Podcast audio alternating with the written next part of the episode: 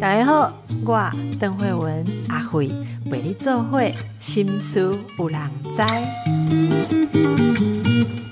大家好，心思有人知，我是挂口罩的阿慧。好，那今天要跟大家谈什么？先介绍一下来宾，在我左手边的是精神科医师黄宇瑞黄医师。诶、黄医师你有声音吧？嗯，对，嗯，今天声音比较有磁性一点，啊，真的对好有磁性哦。好，那因为通告已经发了，那黄医师也很敬业哈、哦，虽然声音有一点沙哑，还是来了哦。那在我右边加这位是娜迪亚，嗯，好，娜迪亚跟大家问个好。呃，大家好，我是，娜迪亚？为什么今天会有这么特别的一场？然后我们三个都戴着口罩，我解释一下哈、就是因为呃，我所认识的娜迪亚，他其实一直在做一些，我觉得是对我而言是心理观念、正确观念的推广。然后呃，我们之前就有过一些交流，然后我收到娜迪亚写了一封信给我哈，她说，诶，现在好不容易大家渐渐的注意到一些身心健康的议题，可是她觉得有一件事情，一个叫做躁郁症的东西，大家充满了错误的观念，而且可能有一些轻微的躁郁症的朋友，在他的日常生活中不知道他其实受着这个疾病的困扰，也不知道求助。哎啊，我就想说，哎，对我真的谈过很多忧郁症，谈过任何适应障碍，呃，甚至自闭症范畴的很多，我们都谈过，我们谈过过动症哈、但是就是没有好好谈过躁郁症。所以我就邀请了娜迪亚说，她愿不愿意来分享？她也很快就说愿意。那我就想说，我请到目前在临床上面，好在因为我做心理治疗比较多，那么黄医师都还在看一般的门诊，有处理过很多躁郁症的病患，就请两位一起来讨论。那今天来呢，因为这个黄医师龙体为样，哈、那我呢是呃觉得前几天开会的朋友哦，他他龙体为样哈、啊我我我选工我我也不我也不一定比你要 更安全，那我还是想比较保护一下我们来分享个人经验的来宾，所以我们三个就一起都戴了口罩，只是没有对颜色啦哈、哎你你可以配一下衣服这样子，哎好，那我们就先请阿迪亚来跟大家分享一下，你为什么会有这个想法，觉得需要让大家更了解躁郁症？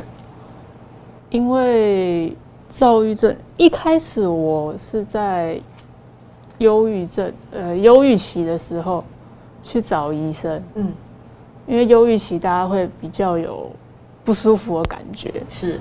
对。然后我看医生的时候啊，出诊，出诊，然后我就跟医生说，我有我有那个忧郁症，然后他就他他有问诊问几句，他说无，你这是躁郁症，他说无，这边阿辉医生写的，嘿，打勾打勾打勾，我是忧郁我是忧郁症啊，啊，医生就跟我讲。你你不要跟我拿 Google 的东西，你你莫给我摕阿辉的物件，你是在看医生的。你哪个可以在 Google 上面看一下对？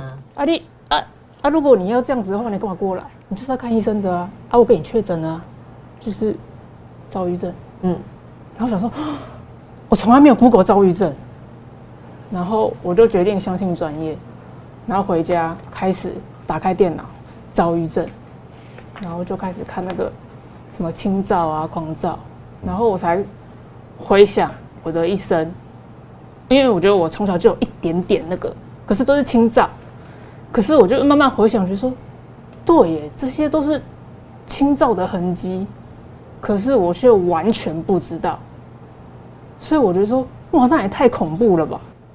就是我已经生病这么久了，都不知道。都，因为我都没有到狂躁，没有到家人把我拖进医院那种程度，就是自己默默就是比较兴奋、开心还是什么之类的。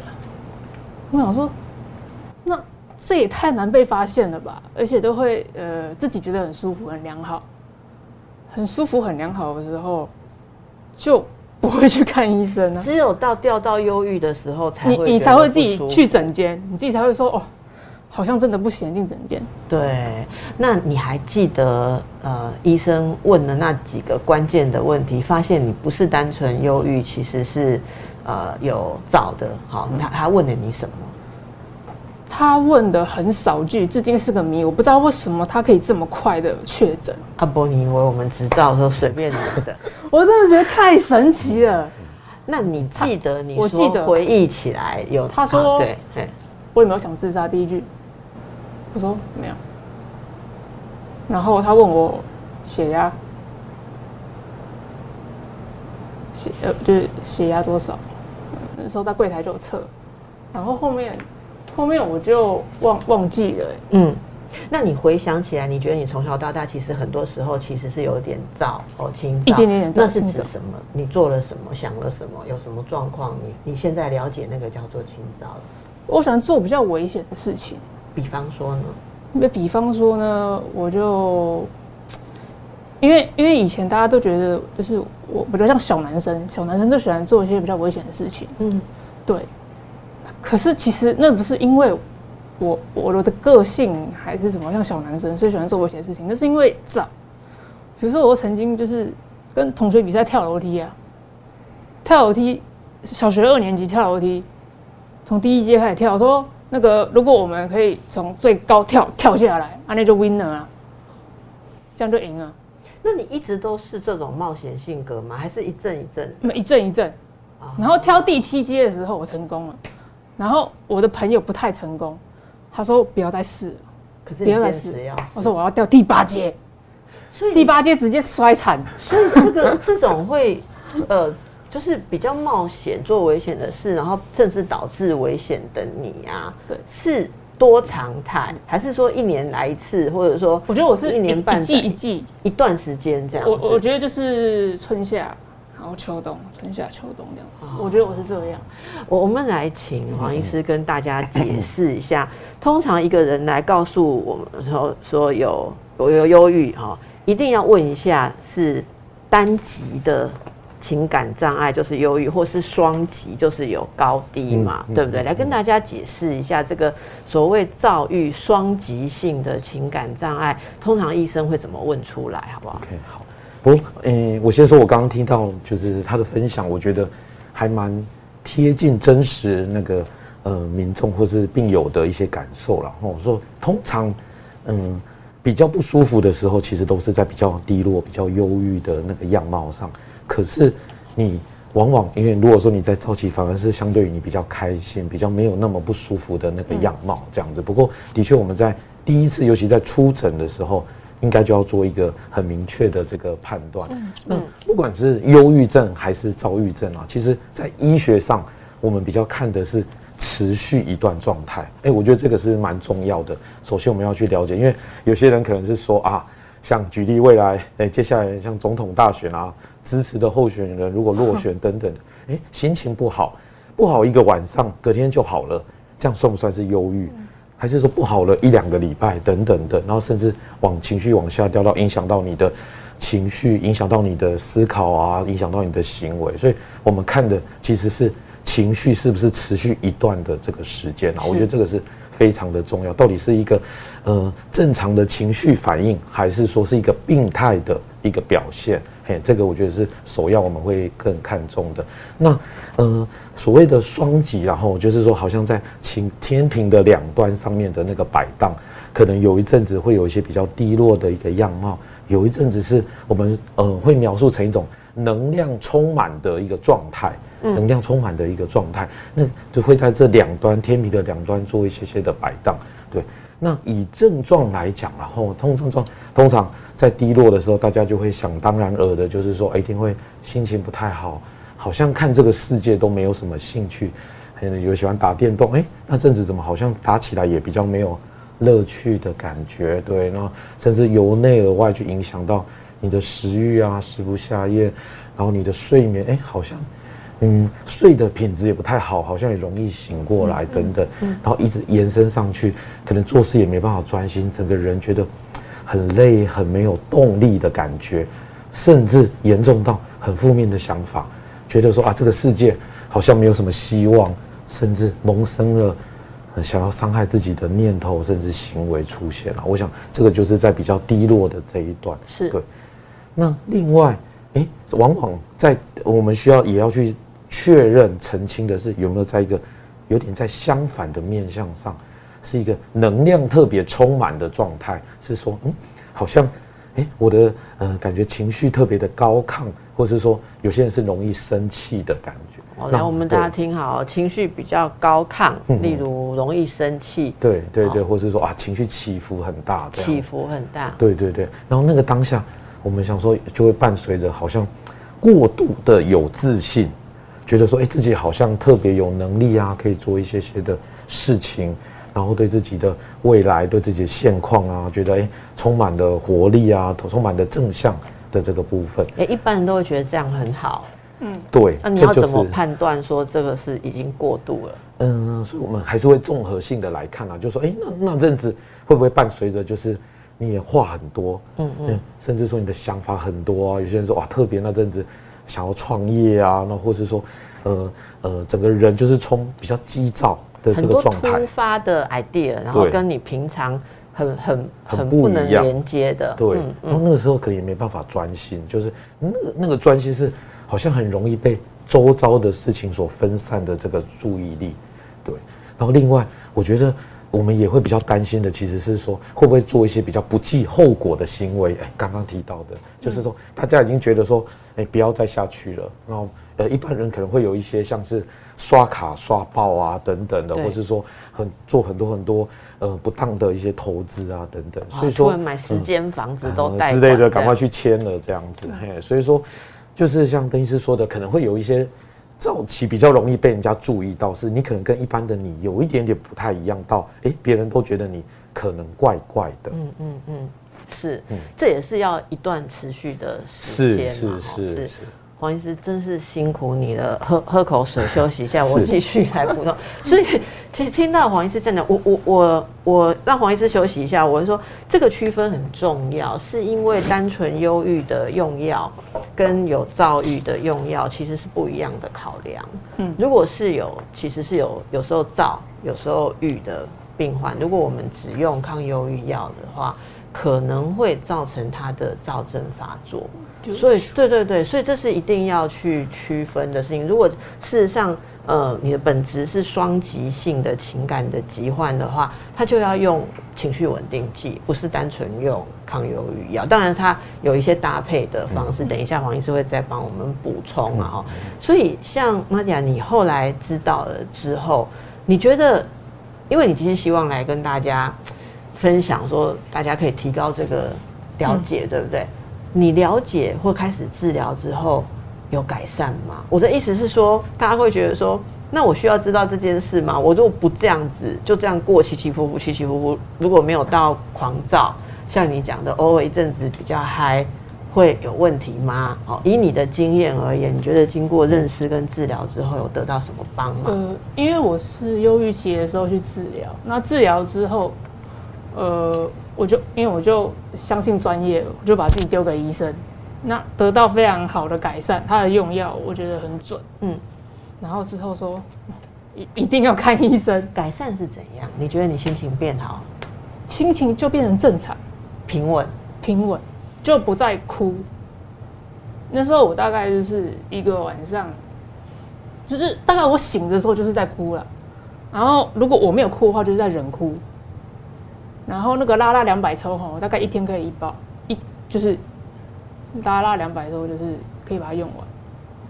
然后就醒到这边会红红的，痛那样子。然后，然后之后我就说不行不行不行，这个不不能让它一直好坏好坏，就算那个躁症很嗨，不行不行不行，这个这个要把它治治好。对，所以我觉得很恐怖。你规律的服药多久？我规律服药这已经七年了。七年都呃很遵照医嘱，定期的回诊这样。呃，一开始是很很很规律的回诊，因为我很怕。大概第一年都很规律回诊，可是之后呃因为某种原因，我原来的医生他有事情，他没有办法帮我继续继续看诊，所以他帮我推荐给另一个人。嗯嗯嗯。然后推荐给另一个医生之后呢，因为我去大陆工作四年。呃，可是我不能，因为起起伏伏的，我不能不舒服的时候我就回台湾。对，所以就变成说我一次就拿三个月的药，就慢性处方签。可是就变成说啊，我不舒服的时候啊，我可能需要调药，可是我还是吃那个不是很正确的药。所以就变成说，其实那四年，其实好像其实并不是那么好，嗯，对，可是也没有到很糟啦，嗯，对。所以之后呃回来之后，COVID nineteen COVID nineteen 开始了之后，我就趁着这个借口，然后我就想说休息一下，然后也顺便把自己身体调好，所以就停掉工作，停掉工作，然后休息，然后经营我的粉砖，对，然后之后很幸运的是回来一阵子之后，我的原来主治医师打电话给我，他说你现在好不好？我说还好，他说还好就是没有很好喽。他说我现在搬家喽，你要不要来看诊？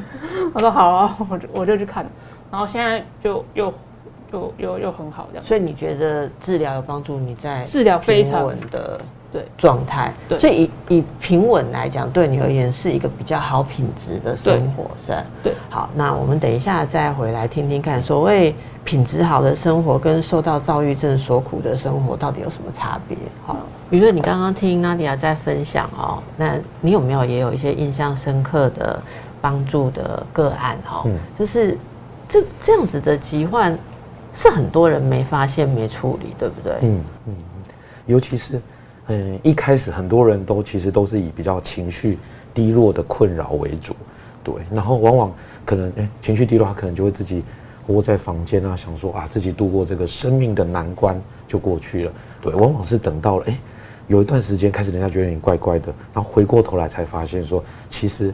这个情绪的困扰已经很多年了，对，所以有时候听到会觉得蛮心疼的。然后我就说这样的，呃，没有可以在更早的时候，如果在更早，如您所说的，哎，在更早就可以被发现说啊，有这样的一个困扰，早点的一个来帮助。不过我也是觉得，刚听到我印象比较深刻是那个所谓的情绪的平稳啊。我说情绪平稳在所谓的双极症的患者身上，其实我觉得是一个很难的议题，对患者来讲很难，对啊对医师来讲也很难。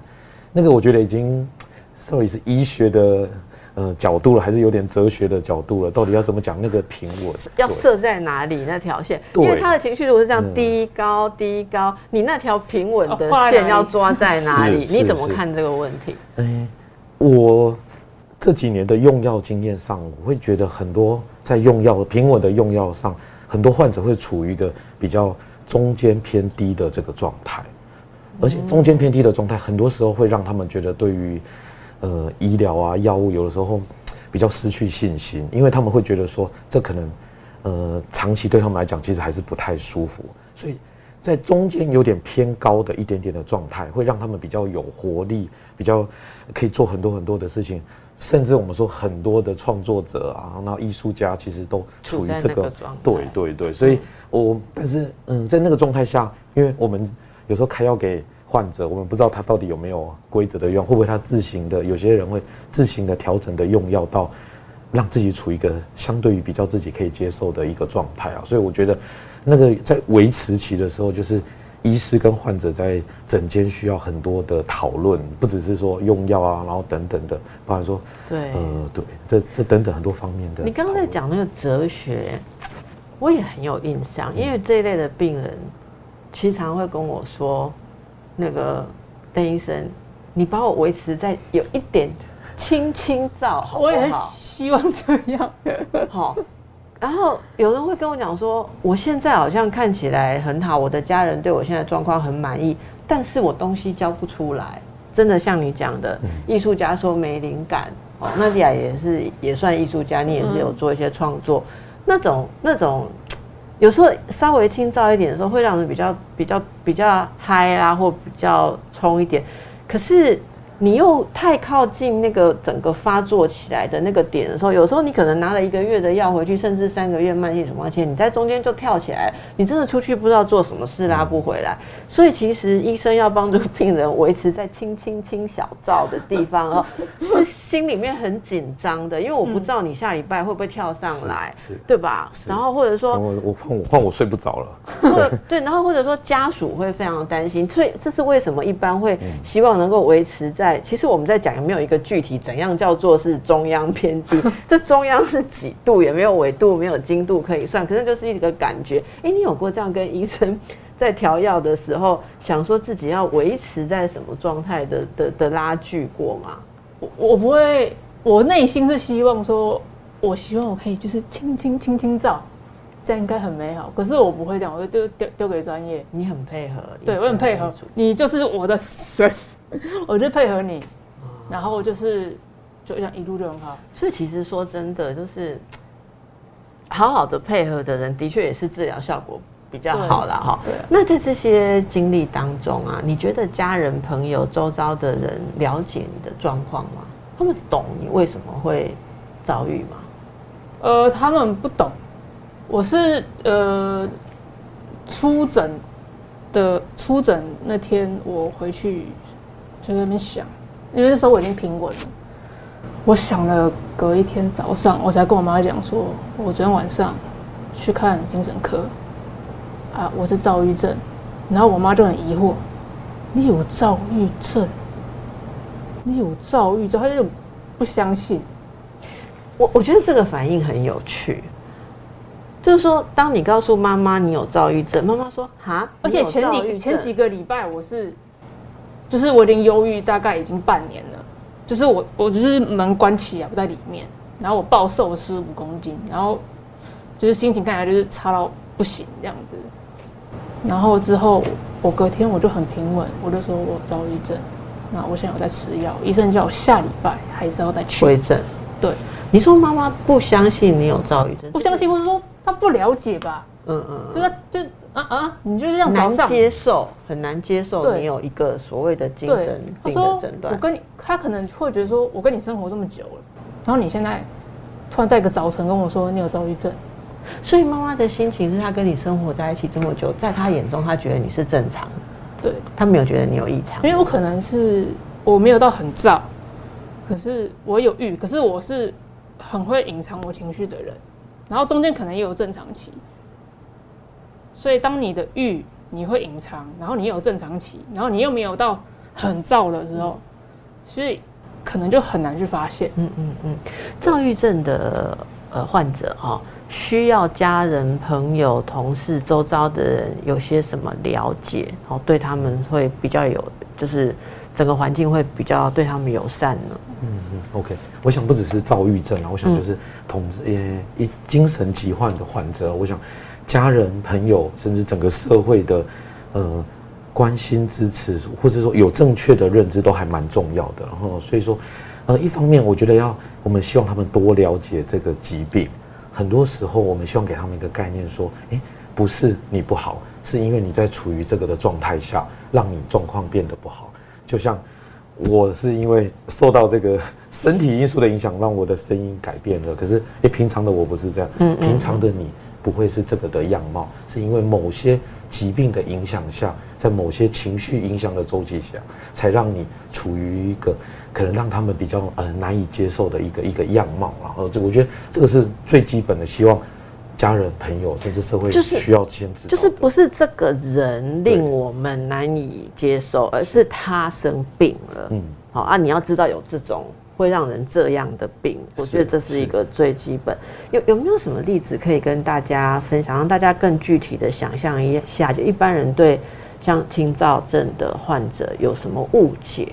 轻躁或忧郁的有什么误解，会造成我们病人们的困扰？嗯嗯嗯，好，诶，应该说常见的，我们还是会回过头来看他们的相关的一个症状，然后就是说。我有印象深刻的一些呃，我的病友，他可能哎，其实是一个相对蛮优秀的，不管是成绩优秀啊，甚至说可以在那个表演啊、拉小提琴啊很厉害的这个部分，可是会当一阵的忧郁的情绪袭来的时候，突然某一阵子，哎，他开始就没有办法去出门去上课，他本本来都是坐第一排的，哎，没有办法出门去上课，甚至也没有办法去练团，然后那阵子后来发现连。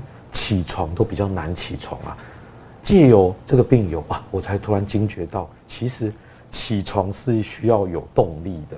对我们当然说啊，我们一般尤其年假，我们更不想起床。可是当你已经有一些事情，应该有些任务要去完成的时候，我们当然就一般的状态下就会嗯起身去做。可是，在嗯情绪的困扰下，尤其在忧郁的情绪的困扰之下，他们可能连这个想要做这件事情。心有余而力不足，可能已经醒来的，躺在，可是却没有动力起身。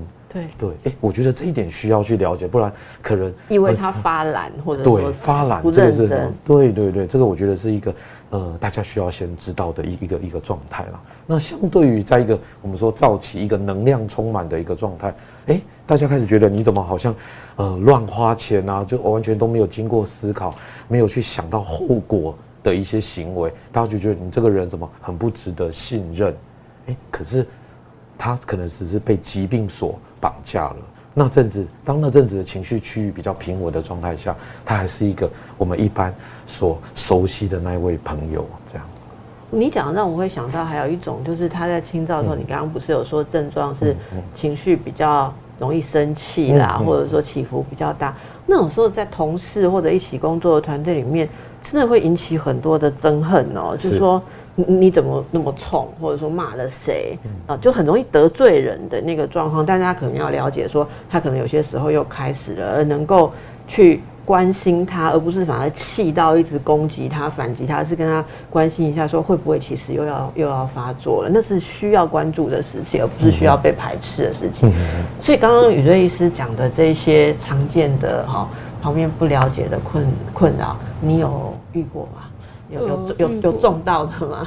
我我中到呃两两个，我觉得我就是呃冲动型消费，然后跟变聪明，太棒。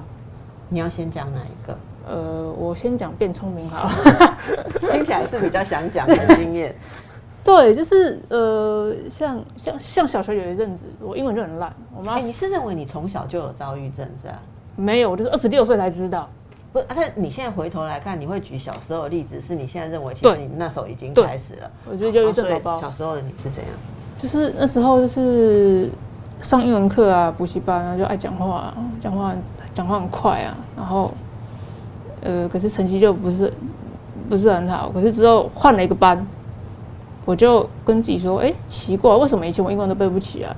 我现在英文哦，我单词都背得很快，然后老全班都被骂，就说你看，只有娜迪亚，你看他以前这样哦，你看他现在英文单字每个都背起来，你看他多认真，多厉害。我说哇，原来我天生神力，我可以让我聪明。那不是很好吗？后来、哦呃对，真的很好。可可是那时候我不知道啊，我只是觉得说，哎、其实稍微努力一下下而已，我把我把后面四，我把前面四年单字的部分全部都补起来，在一年的时间。那你你今天又不是来宣传叫大家想要得清早症？哦对对对难道它只有好处吗？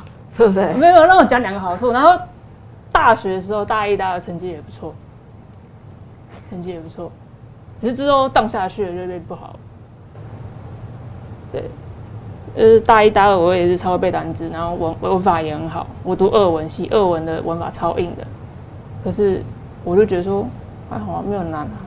所所以你的清照，我听起来是是很美妙它只有带来好处，没有坏处哦、对，对我来说，因为我没有到那种很很 crazy 的。哦，但是它的真正这个疾病真正困扰你的是那个 down 的时对候，对然后这种还其实是它附带的一个对，好处。一个小礼物。对，可是这个之后总还是会有老天爷是公平代价的时候。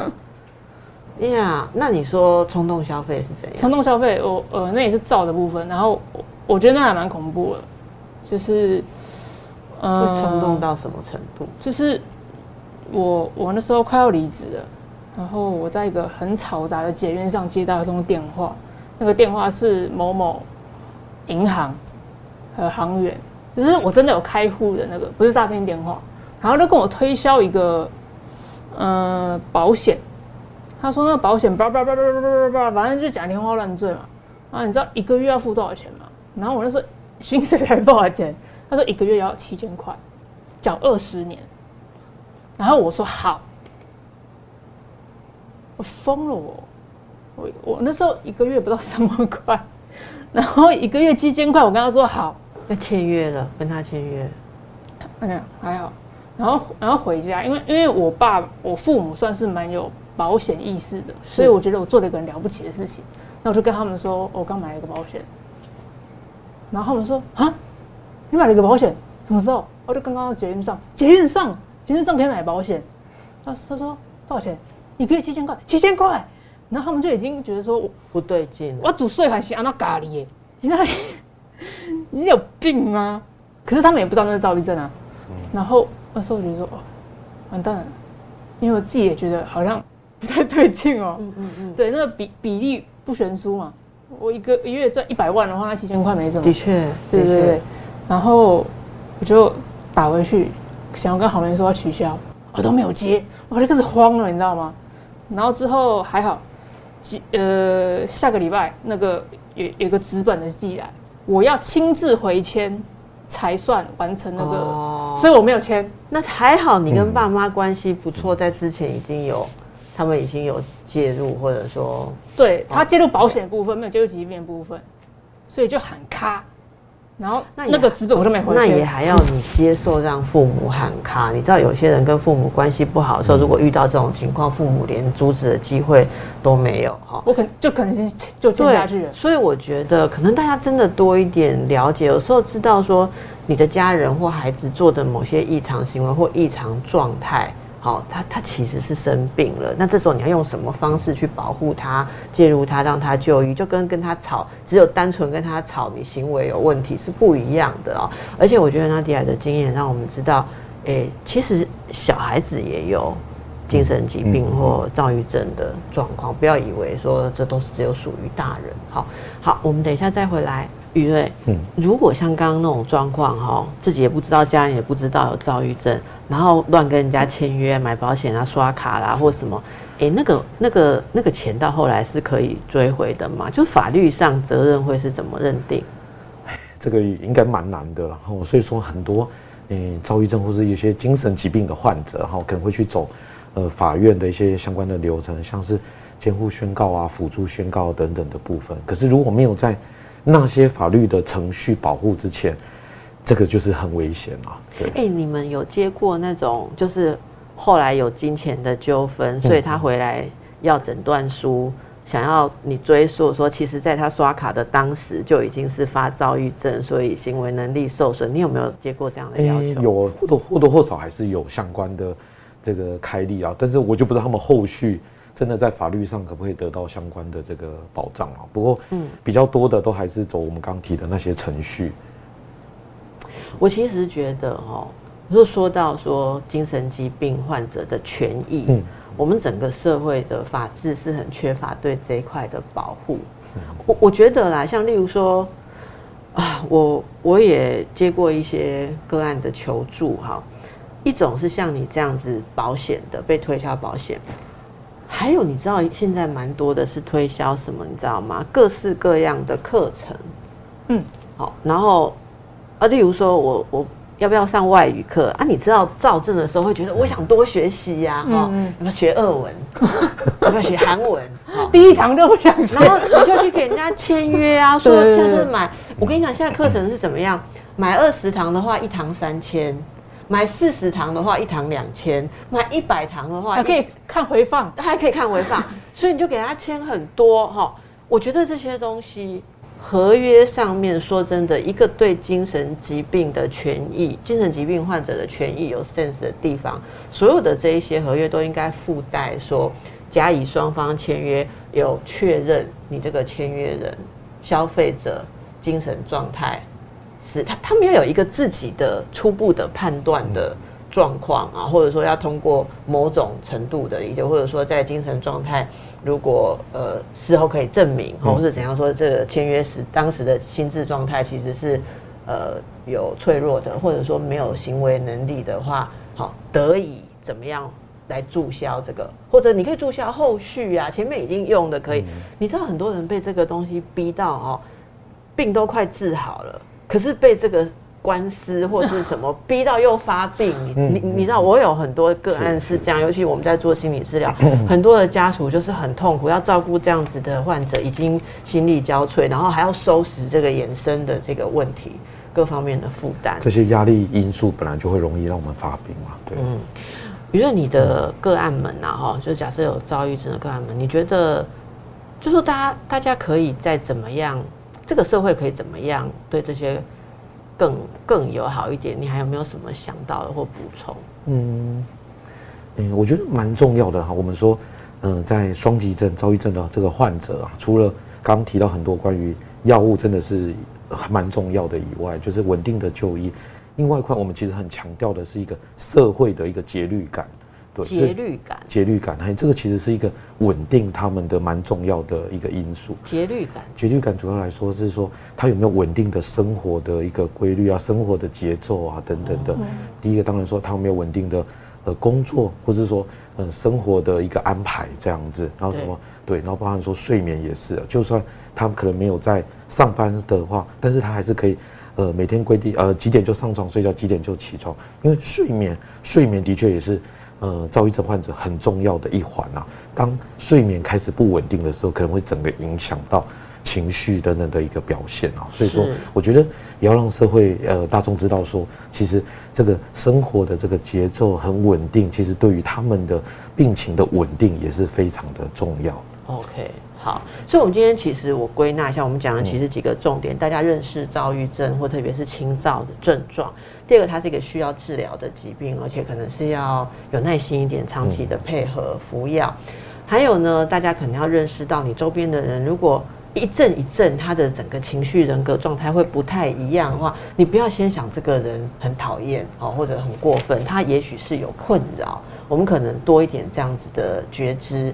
然后呢，在这些过程当中，可能也要留意到，呃，这些人可能在生活上的一些困难、权益啊，那周边的家人可以多敏敏锐一点、敏感一点。那我我想再分别问一下，例如说哈，你跟你的医生听起来关系蛮好的，他让你蛮信任的，对不对？哈，呃。我我就我知道于瑞也是我常常会推荐那个病人去找他，他也是跟病人关系很好。你觉得精神科医师跟躁郁症的病人之间哈，要能够有好的合作关系，诶，有些什么要件？这个我觉得是蛮难的，可是又非常的重要。对对对，就是简单讲，我不喜欢你，然后你又要搞我的情绪，我这才不要听你的，对不对？而且尤其我们就是在大医院、综合医院，他如果状况不好，我还是要他住院。对，那这个是，尤其是躁症患者要他住院很敌对啊，哈，你好像要硬强迫他这样。对，来硬的，或是说，嗯，我觉得真的是要靠啊，假设是你的门诊的病人，真的是要靠你平常跟他的这个关系。他虽然知道他现在的状态，他不想，可是他信任你，对，他知道说你会为我做比较好的决定。是，对我觉得这个是还也还蛮重要的。你都怎么得到病人的信任的？嗯。哦，我觉得聆听还是最重要的。然后就是说，平常的一个回诊啊，除了一般的就是呃药物啊的一个讨论啊，现在药物的种类也很多种嘛。然后说口服啦，又打针啊等等的，哎，跟他做很多有新的治疗，马上会跟他一起来做一些讨论，让他知道说我很真心的会为你做一些量身打造的治疗计划，以及说，因为我们刚提到。生活压力的事件，其实也会影响到躁郁症、双极症他们的情绪的波动。所以，哎，我陪他去度过生命的这几个难关，哎，这个我觉得也是蛮重要的。所以在回诊的时候，其实医生还是会用心关怀一下他现在生活当中的事件、感受这些，这就是信任的基础了。是是。那这样门诊病人看得完吗？嗯，所以常常要严诊，就是辛苦我的跟诊的护理人员。现在一般精神科像像贵院哈大医院的这样的门诊，平均是看几十个啊？正常状态成人门诊，成人的话可能一般，嗯，可能都有有有个 range 啦。但是我说一般可能三四十个，对算是一般。三四十个可能表定是三小时要看完。可是没有人三小时看得完三四十个，加上出诊，对对对，哦，所以我觉得大家可能要自己也能够知道说怎么样可以，也也许你这一次去谈个三分钟就拿药走了，可是你可以跟医生约好，让医生也可以安排说什么时候，也许下一次我们 review 一下哈，谈一下你最近的状态。有没有什么重大的事情要升学啦，要转职啊，还是家庭有什么重大事情？你可能会压力比较大的时候，要再多呃多多注意一下一些症状和一些预备，这样哈。那我也希望今天谈过之后，大家在 Google 阿辉讲的东西就不会只有忧郁症的可以打勾，也可以勾到躁郁症啊、理性的美工单不周全啊。现在做媒体嘛，是就重要，别再忽略诊断。那最后，我想要把时间再留给娜迪亚，我真的蛮感动你，你想要把自己的经历来呼吁更多人的嗯留意。嗯那最后有没有什么你想要跟观众朋友说的话？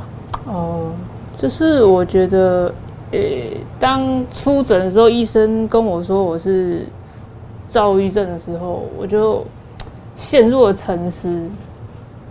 然后我就想说，呃，因为我是清早，然后我就想说，那那这这这么细微的东西，可是又这么重要的东西，那我们应该要花很多时间去关心自己，关心自己关心自己。是然后哦、那如果有些人比较严重的话，我就觉得不要讳疾忌医。有些人会觉得说踏入那个诊间很困难，对，一开始对我来说很困难。我出诊的时候，我在那个出诊在那个诊诊间在二楼，我在楼下摩斯汉堡坐了两个小时，然后加上恐慌症，然后可是我最最后就决定说不行，我一定要走上去那。时候没有人陪你去，没有我一个人自己挂，你自己去看。我自己挂，我自己去看，我一个人。如果那时候有一个人比较了解这个，然后跟你关系又不错，用蛮温和的方式陪着你带你去，会不会有帮助？因为那时候我自己还不太确定我自己是什么状况，所以我就我都是一个人去面对这些事情。真的很不容易。对，对，好，那我希望今天作为一个开端呢，哈，那也让大家看到说，其实这么几十年来，还是要讲一句话说，精神科并不特别奇怪。